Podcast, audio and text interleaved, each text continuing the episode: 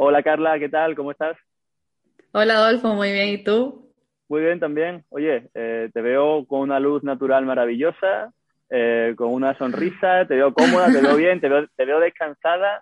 Eh, no sé, cualquiera diría que estás ahí en, en tu casa de toda la vida tranquilísima, ¿no?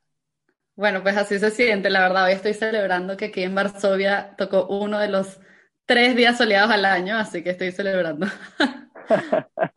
Eh, yo, en, cambio, que aquí me he buscado hoy un fondo un poco estrambótico, que es un poco lo bueno, por lo que he encontrado. ya, ya, ya me has visto montar un poco todo el, el guion de hoy, aquí un poco el, el, planteamiento. El primer sitio que he encontrado es un poco lo que tiene también la vida nómada, que a veces no te salen los planes y no, y no reservas las salas que tienes que reservar, pues claro, te acabas eh, montando un set en mitad de un espacio de yoga, pues con, con este fondo tan bonito.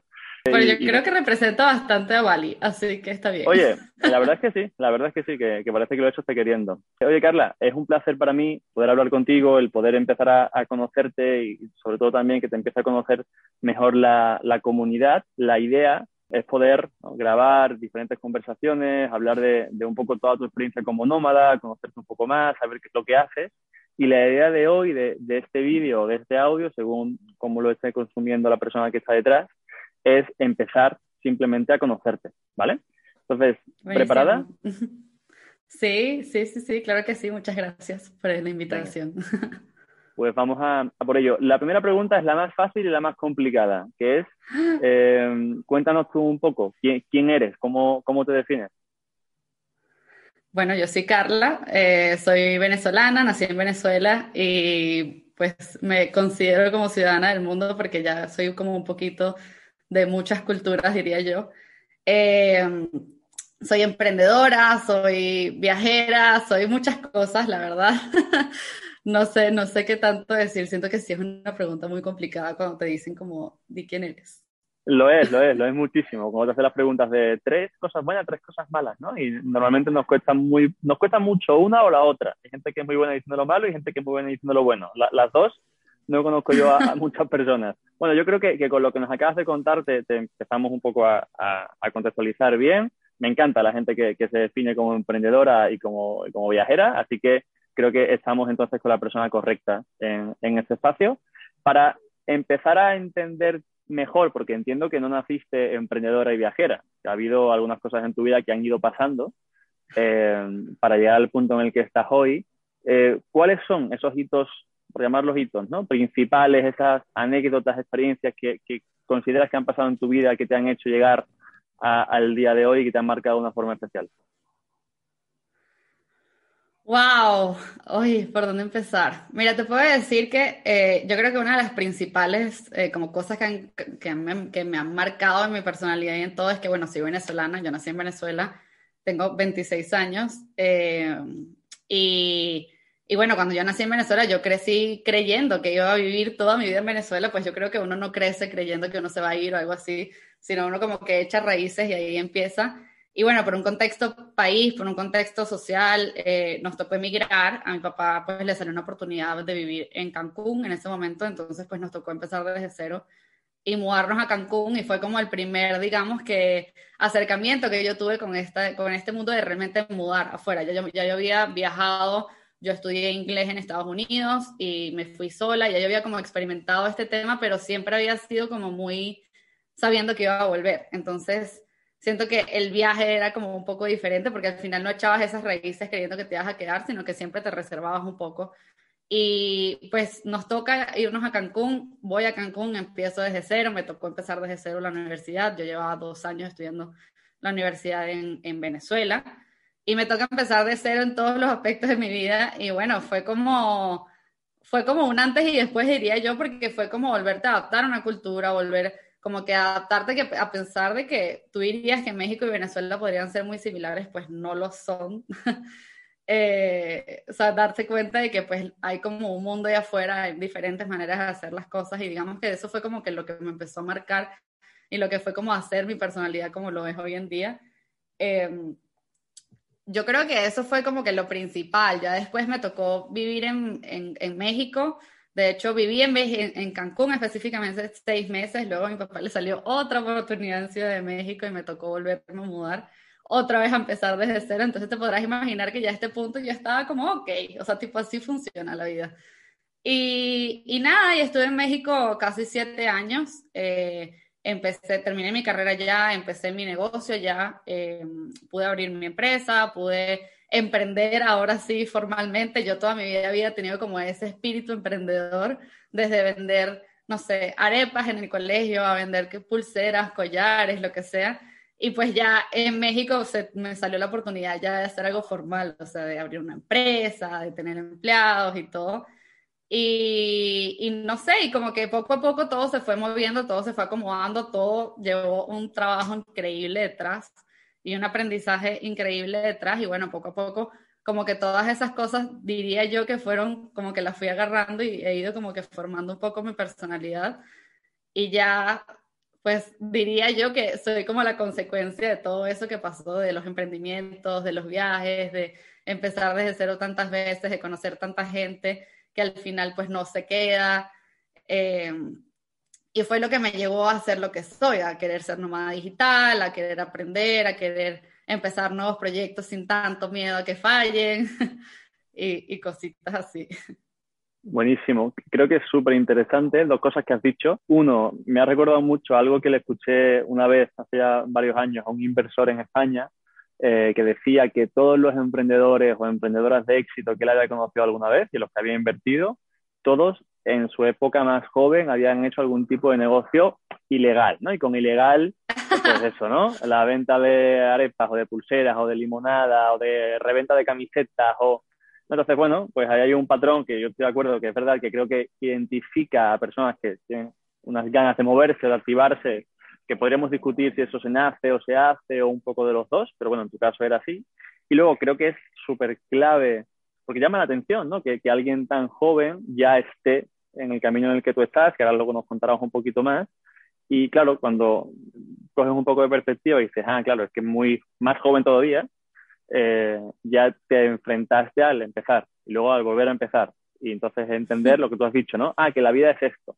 Claro, la vida es esto para ti, que es súper curioso. Para muchas personas que no se mueven o no pueden moverse o no tienen la oportunidad, al revés, la vida es quedarse quietos, ¿no? Entonces, eh, sí creo que, que, cualquier persona tenga las fichas de base que tenga, es decir, haya vivido lo que haya vivido, puede llegar al punto en el que estás tú, o puedo estar yo, o muchas personas que pasan por, por esta comunidad, pero es cierto que, bueno, ahora que se, se te entiende un poco mejor. Ahora ya yo puedo empezar a entender por qué estás en Varsovia, con, haciendo e-commerce, y por qué te mueves tanto, y tus redes sociales. Ahora ya, bueno, me ayuda a entender un poco mejor a sacar la emprendedora viajera. Eh, algo que también a mí, al menos, me encanta y, que evidentemente me gusta más hacerlo con una cerveza y viendo atardecer y, charlando de la vida, pero me gusta mucho entender cuáles son los objetivos de las personas que, con las que me rodeo en un día o, que pasan más tiempo en mi vida. ¿no? Eh, ¿Cuál es, dirías, que es tu, objetivo principal en este momento de tu vida? Si no para siempre, en este momento de tu vida, ¿cuál, es tu objetivo? ¿Por qué te mueves? Wow. Mira, yo te diría que el objetivo principal, principal, o sea, va a sonar muy, como muy cliché, pero yo creo que es hacer algo que me gusta, o sea, es estar haciendo algo con el que estoy realmente apasionado, o sea, no vivir mi vida como en automático, sino siempre tener como ese factor sorpresa, ese, esa como pasión de la vida, o sea, porque es lo que me, es lo que me gusta y también es lo que me ha abierto más puertas, o sea, yo siento que cuando yo estoy haciendo algo que me gusta, como que atraigo personas como que similares a mí, se me abren muchísimas más puertas profesionales, se me abre como un mundo que pues no tenía contemplado, entonces eso yo creo que es lo que principalmente me mueve, o sea, yo no soy una persona que se amarra como algo solo porque, es que yo me comprometí a este proyecto, a esto, sino en el momento que siento que mi paz, entre comillas, está comprometida como a largo plazo, pues busco algo más. Eh, Creo que ese sería mi objetivo principal, honestamente, hacer algo que me da paz, seguir, seguir haciendo algo que me apasione, algo que, que hables conmigo y, y, y notes que, que, me apasiona porque me emociona y empiezo a hablar rápido, así, o sea, siento que eso sería mi motor principal. Y ahorita también yo creo que uno de mis objetivos, a raíz de, bueno, además de que tengo mi empresa, también empezó como un proyecto de contenido en redes sociales creo que también uno de mis objetivos es compartir con otros que hay diferentes maneras de vivir la vida y como que compartir con otros las opciones que tenemos. O sea, porque yo siento que muchas veces pocas personas creen que tenemos opciones y siento que es muy valioso como que conocer la experiencia de alguien más y que sea como que se abra espacio a este tipo de conversaciones para que las personas puedan decir como, oye, mira, hay algo más, oye, mira, si esto se puede, esto existe, no sé qué. O sea, yo creo que esos son mis dos motores, eh, hacer algo que me gusta y, y, pues si alguien más se une en el camino de, ese, de compartir ese aprendizaje, pues yo creo que es feliz. Me parecen motores eh, bárbaros, eh, sinceramente, y que creo que a diferencia de, de, lo que muchas personas pueden responder a esta pregunta, ¿no? que hay veces que pregunta, bueno, igual es tu objetivo en la vida, ¿no? Y creo que mucha gente directamente, por cómo nos han diseñado, educado o lo que vemos alrededor, pues pensamos, mi objetivo es cobrar tanto dinero, o mi objetivo es crecer en esta empresa, o mi objetivo es tener una familia, no, que son cosas válidas, evidentemente, y que son parte de la vida según para cada quien, pero el, el objetivo de hacer algo que, que, me apasione, que me haga feliz y que yo disfrute, creo que es muy transversal y creo que, que bueno, que parece naif, pero que es súper complejo y súper difícil. Sí, eh... sí, sí, sí. No, no, bueno, perdón que te interrumpo, pero igual yo también me he dado cuenta que siento que esos objetivos luego como que vienen solos de ese camino, o sea, porque yo también cuando empecé, sobre todo, como que fue como muy económico, como también eso, exacto, como que tenemos instalado que nuestras metas tienen que ser como súper medibles, y obviamente también tengo metas que son súper medibles, porque al final la felicidad o la comodidad pues no es tan medible. Pero siento que al final es como, o sea, también mis metas cambian casi que mensual, entonces me he dado cuenta que pues al final la grande es la comodidad, es la, felicidad, pues todo eso siento que muy poca gente le presta como atención y al final llegan, no sé, a la meta de 100 mil dólares en el banco y están como, mmm, ¿y ahora? Mm, mm, mm. Sí, el y ahora, justo el otro día se abrió una conversación en Twitter muy interesante sobre eh, cuánto es suficiente, ¿no? Y, claro, hay un baremo según quién, según la vida que quiere vivir, según la situación personal, habrá un, baremo. Pero yo tengo la sensación que la mayoría de personas, no, mm, una vez que consigan eso que creen que es suficiente, querrán más. Y, y, normalmente van a querer más no por ningún motivo específico, es porque ya tienen instaurado el que para estar mejor hay que querer más. Y, sí. y, creo que nos pasamos, ¿no? La, probablemente la vida corriendo hacia ese más y luego... Haciendo bueno, pues, la chuleta. Total, total. O, o, la zanahoria, ¿no? Como el burro cuando éramos pequeños que nos veían, veíamos los dibujos animados, pues creo que, que es algo parecido. Eh, ¿Dónde estás ahora? ¿Qué haces? Eh, me has dicho que Varsovia. Eh, ¿Por qué Varsovia? ¿Qué, ¿Qué, haces allí? ¿Cuánto tiempo llevas? Bueno, yo estoy igual en Varsovia, en Polonia. Eh, llevo desde julio del 2000 21, ¿qué año fue el año pasado? 21, ajá. Uh -huh. En julio del 2021. Y ¿Vale? me supone que me iba a quedar tres meses y hasta ahorita me terminé quedando nueve. eh, y ya en dos meses me voy a Croacia, me voy dos meses a Croacia igual. Y luego vaya usted a saber a dónde me voy. y, y sí, estoy aquí, estoy trabajando como siempre he trabajado. Me tocó empezar desde cero mi empresa. Yo tenía una empresa en México y me salí de la empresa y me empecé desde cero aquí en Varsovia, de hecho por eso fue que me vine a Varsovia, porque quería como un poquito de estabilidad en lo que toda mi vida cambiaba drásticamente. Y justamente también fue como que a la par que empecé a crear contenido en redes, entonces ahora pues prácticamente me dedico a esas dos, me dedico a crear contenido en redes sociales, a, que eh, hablo sobre viajes y sobre maneras de generar dinero, de todo este tema como de nomadismo digital. Yo siento que ese paraguas involucra como varias cositas y también todo el tema de comercio electrónico, ventas en línea y todo eso. Entonces, creas contenido y lo, lo publicas sobre todo en redes sociales y, y luego también tienes tus e-commerce y tus negocios en línea, ¿no? Eh, sí. Para un poco quien te esté escuchando, quien te esté viendo, porque yo creo que alguien dirá, bueno, viajas, eh, trabajas y tienes como dos trabajos o dos sombreros que se relacionan, pero igual son cosas muy diferentes. Eh, ¿En qué consiste tu rutina? ¿Cómo, ¿Cómo, funciona un día normal de Carla? Mira, yo soy pésima para las rutinas, pésima. Me encantaría tener una, es mi sueño tener una, no sé si en algún momento lo logre, pero te puedo decir que yo me despierto, siempre me despierto con el sol, odio las alarmas, no me gustan las alarmas, entonces siempre duermo con mis ventanas abiertas y así me despierto. Eh, y la rutina técnicamente es despertarme, me tomo café, me siento en la compu, en la, en, la cama con mi compu, ahorita en la cama porque no tengo sala en mi casa aquí en Varsovia. Entonces, la, o mi cuarto se ha convertido como en mi sala. Y me siento ahí, veo como mis correos, veo qué pasó ayer. También como yo trabajo con México, pues digamos que en la mañana puedo ver todo lo que pasó en la tarde, noche. Entonces, también es como actualizar un poquito eso. Ya luego desayuno, bajo al coworking. O sea, realmente es como muy flexible. O sea, depende mucho de qué quiera hacer, de también cómo esté mi estado de ánimo, si quiero realmente sentarme a trabajar o si quiero, no sé, irme a pasear. O sea, por ejemplo, ayer me pasó que me sentía como súper como abrumada entre muchas cosas y fue como, no, hoy no, hoy salgo a pasear, hoy libero mi mente. Así que, pues sí, básicamente eso. Mi día a día normal, pues puede ser un poquito aburrido para alguien que no le guste estar encerrado. No, bueno, creo que aburrido no es la palabra, me, ha hecho mucha gracia lo de mi sueño es tener una rutina, ¿no? Eh, eh, como, como objetivo vital, tener una rutina, creo que, que, el sueño de mucha gente es no tenerla, ¿no? Entonces, ahí hay, ahí hay un, un tema. Bueno, una rutina em, flexible podría ser. Sí, esto sí, esto sí, ¿no? Que tengan... Eh, a, mí, a mí sí es verdad, mira, que sí me, sí me empieza a pasar que yo también he sido siempre no tener casi ningún tipo de rutina. Eh, yo soy de las personas que se ordenan en el caos, lo, lo manejo un poco mejor. Eh, pero ahora sí, sí empiezo a notar, ahora que, que estoy como en una etapa de, sobre, de mucho trabajo también, de muchos proyectos, de muchas horas, igual que tú, una diferencia horaria, que ya hablaremos ¿no? en otro capítulo con más calma sobre los pros y los contras de ser nómada, ¿no? Y qué ocurre cuando trabajas para, para otros sitios, ¿no? O como clientes de otros lados. Pero ahora sí me ocurre que ahora, por eso mismo, sí empiezo a necesitar como cierta rutina con sentido.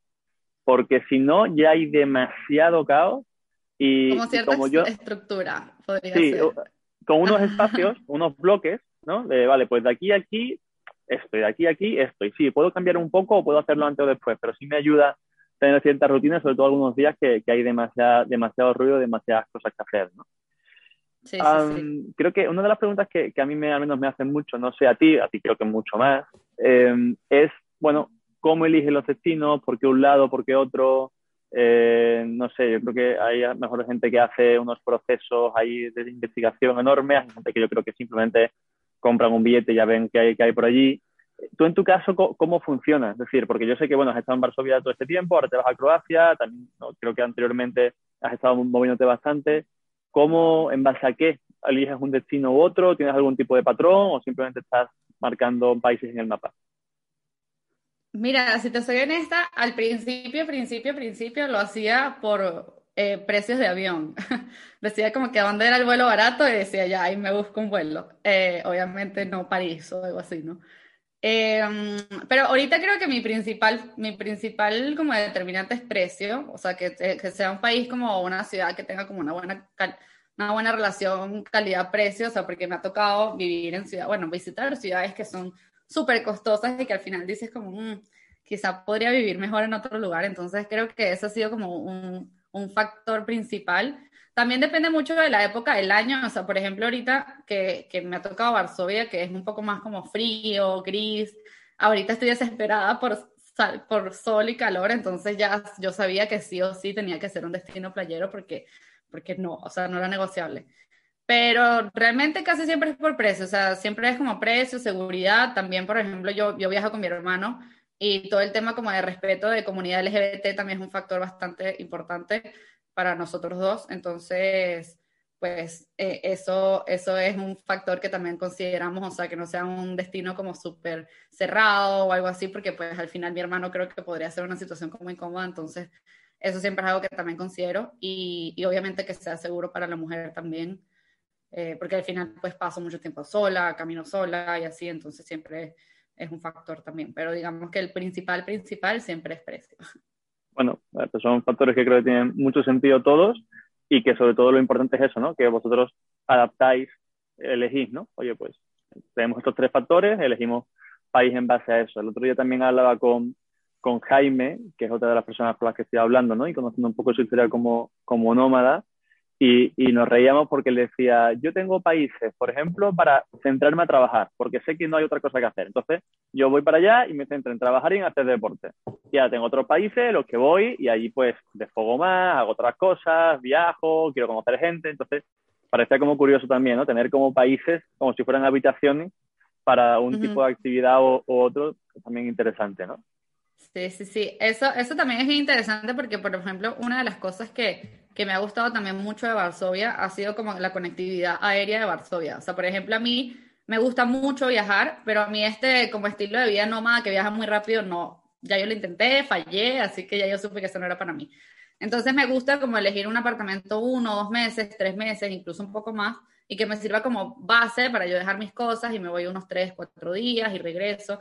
O sea, siento que eso también funciona, o sea, puede funcionar bastante bien, sobre todo dependiendo de qué tanto te distraes, porque si te, o sea, si te gusta viajar mucho, si te quieres ir mucho a la playa o algo así, pues sí, irte a un destino como muy, muy, muy playero puede ser un poco difícil.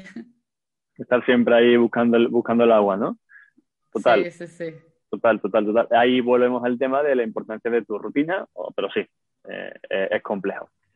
Eh, ok, una última pregunta para, para, cerrar este primer capítulo, episodio, como lo queramos llamar. Em, a nivel introductorio, ¿vale? ¿Cuál dirías que hasta ahora es lo mejor el mejor aspecto de tu vida nómada y también cuál dirías que es el peor. Ah, a ver, el mejor, yo creo que el mejor es la libertad.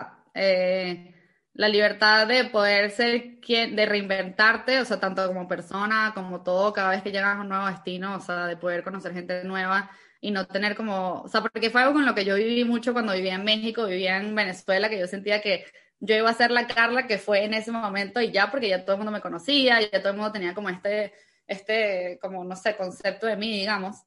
Y obviamente con la vida nómada, pues tú llegas a un destino y pues nadie te conoce, entonces tú puedes ser como una versión de ti que, que te da curiosidad probar o que, no sé, o sea, como que esa capacidad de reinvención siento es una de las cosas que más me gusta. Y lo que menos me gusta va un poquito, va un poquito relacionado, yo creo que es, obviamente, ya lo hablaremos en su momento, pero dejar como la gente que no sabe si en algún momento vas a volver a ver, o sea, yo siento que eso es una de las cosas que más, que más difíciles son al momento de ser nómada, porque pues al final conoce gente brutal, pero pues uno nunca sabe qué puede pasar, pero bueno, también eso termina siendo positivo, pero sí es difícil como decirle adiós a esa, a esa versión de ti, a ese a esa Carla en Lisboa, a esa Carla en Varsovia, porque al final pues te vas a ir y, que, y quién sabe qué puede pasar. Estoy, estoy completamente de acuerdo contigo con, con, los dos puntos, como dices, ¿no? Lo hablaremos con un poquito más detalle y también, pues bueno, ya, contaremos si querés. Toca el otro episodio. Exacto, y contaremos alguna anécdota, un poco también por, por que las personas que nos estén escuchando puedan entendernos mejor, pero sí, totalmente de acuerdo con que, con que es complejo el vivir tan intensamente, porque yo creo que todos los que nos movemos de esta forma somos personas que estamos muy abiertas a vivir, ¿no? Y a, y a experimentar cosas. Entonces, eso cuando conecta es brutal y cuando se, cuando se va y se rompe, pues que se, se genera ahí cierto vacío, ¿no? Bueno, pues, eh, Carla, creo que es una buena primera intro. Para quien te haya visto, quien te está escuchando, creo que ya eh, va a haber ganas de, de un segundo episodio, eh, un segundo capítulo. Gracias de nuevo otra vez por, por tu tiempo, por querer abrirte a, a, esto, para que la comunidad te conozca. Y bueno, hablamos, hablamos muy prontito. No, muchísimas gracias por la invitación y sí, claro que sí. Aquí estoy, cualquier cosita. Perfecto, pues nada, te mando un abrazo. Chaito.